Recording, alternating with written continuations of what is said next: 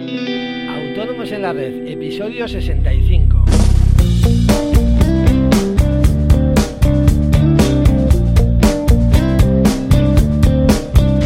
Muy buenos días a todos y bienvenidos un día más, un viernes más, hoy 11 de diciembre de 2015, a Autónomos en la Red, el podcast, el programa en el que hablamos de todos aquellos temas que nos interesan a los autónomos.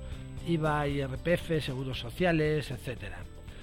Hoy vamos a tratar un tema tal vez más ligerito, eh, pero muy importante, mm, que es el cambio de la obligación de comunicar el cambio de nuestro domicilio fiscal a Hacienda. Pero antes, como siempre, eh, recordaros que en asesoríafiscalautónomos.es os ofrecemos eh, todos los servicios de contabilidad y, e impuestos que os ayudarán a gestionar mucho mejor vuestros negocios y a optimizar vuestra factura fiscal. Eh, toda la información la tenéis en nuestra web, eh, os repito, asesoríafiscalautónomos.es. Eh, cualquier duda que tengáis, ya sea sobre dudas fiscales, dudas sobre nuestros servicios, dudas de cosas de seguros sociales, sugerencias para el podcast, podéis enviármelo a través del formulario de contacto de la página. Ya sabéis que vuestro feedback es muy apreciado. Y bueno, para entrar en el tema de hoy, lo primero que vamos a hacer es definir cuál es el domicilio fiscal de una persona física. Eh, pues bien, el domicilio fiscal es su residencia habitual, salvo en el caso de los autónomos, que podrá considerarse su domicilio fiscal el lugar donde esté efectivamente centralizada la gestión administrativa y la dirección de las actividades desarrolladas. En el caso de los autónomos, sobre todo, es fundamental que Hacienda conozca nuestro domicilio fiscal, eh, pues es ahí donde, a donde nos va a enviar todas las comunicaciones y requerimientos. Y en caso de no localizarnos, acabará poniendo esas notificaciones en el tablón de anuncios de Hacienda y se nos, se nos considerará por notificados. Eh, y esto es un problema porque evidentemente ninguno de nosotros va a Hacienda a mirar el tablón de anuncios, claro. Eh, y el procedimiento seguirá su curso como si nos hubiesen notificado, por lo que los plazos seguirán corriendo y podremos perder la oportunidad de presentar alegaciones o sus sanaciones, perdón. Eh, para que os hagáis una idea, aunque el ejemplo que os voy a poner es de una sociedad, hace muchos años y esto es verídico, ¿eh? ¿eh? cuando todavía las sociedades recibían las notificaciones por correo, eh, nos llegó el caso de una sociedad que a la que le llegó un embargo en cuenta corriente por el concepto de impuesto de sociedades.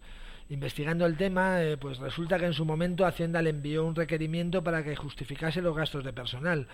Y como no le pudieron localizar, pues se publicó en el tablón de anuncios de Hacienda.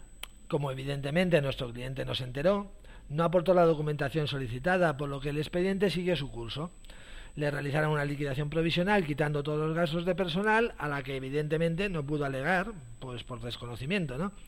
Y posteriormente realizaron la liquidación definitiva y ya por último le llegó el embargo, que es cuando nuestro cliente nos contrató, aunque ya la verdad es que no había solución. Eh, si Hacienda hubiera conocido el domicilio fiscal de la sociedad, al recibir el primer requerimiento hubiese bastado con llevar todas las nóminas y los seguros sociales para cerrar el tema.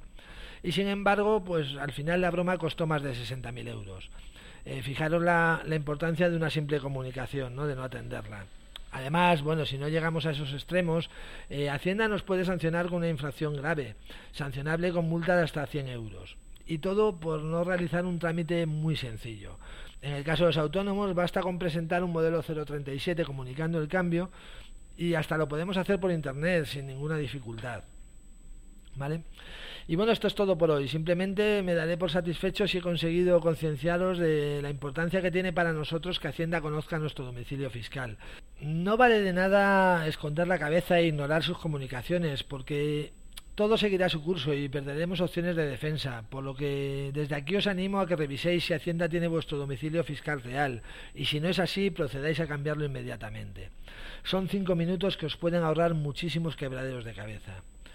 Eh, como siempre, agradeceros esas reseñas y valoraciones de cinco estrellas en iTunes que me ayudan muchísimo y sobre todo muchísimas gracias por estar ahí escuchando.